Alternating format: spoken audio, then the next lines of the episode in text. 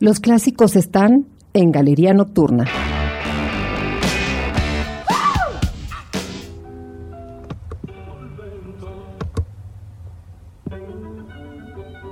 Galería Nocturna. Dal ministro degli esteri della Repubblica Irlandese a Belfast. El paso de una gran fantasía. De los sonidos que han aportado al planeta y haciendo la diferencia musical. Galería Nocturna celebra la existencia de este maravilloso mundo sonoro, creado en el siglo XX para el siglo XXI.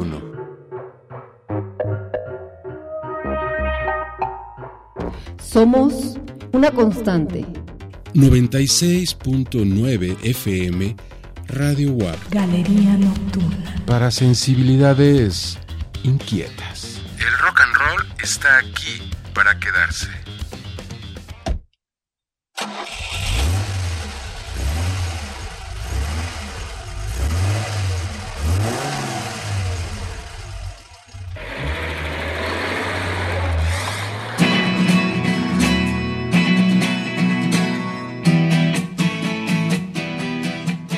Buenos días, buenos días, bienvenidos a Galería Nocturna.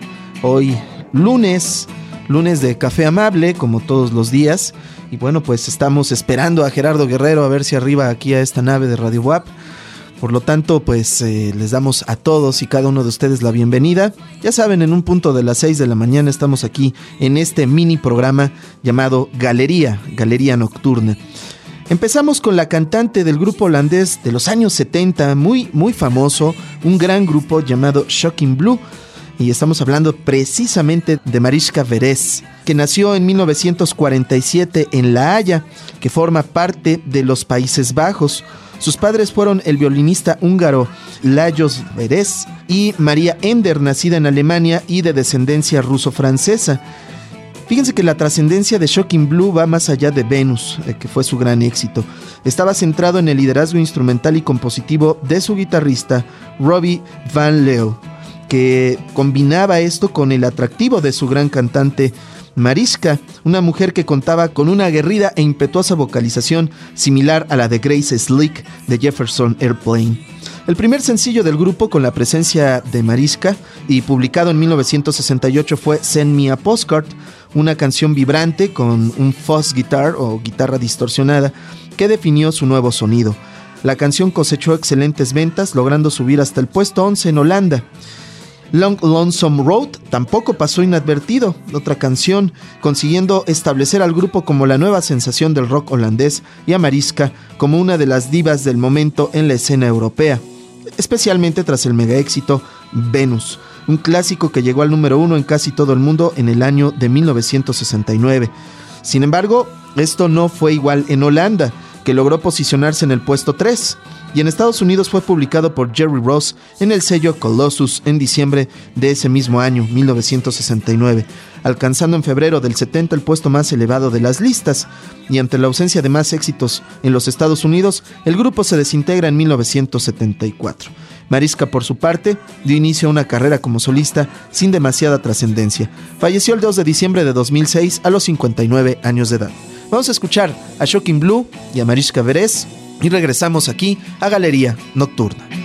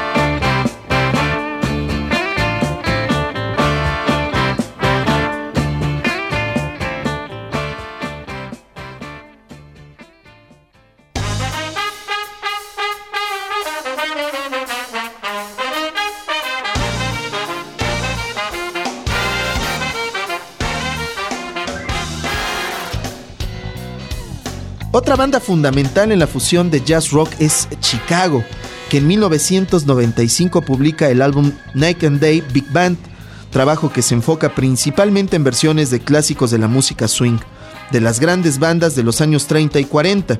Escuchemos para terminar esta emisión la melodía Moonlight Serenade original de Glenn Miller. Muchas gracias por su presencia como todos los días.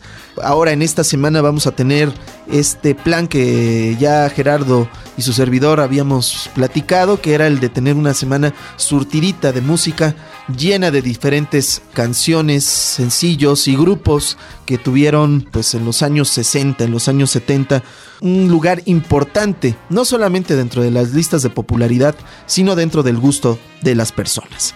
Vámonos entonces con Chicago 1995, Serenata de Luz de Luna.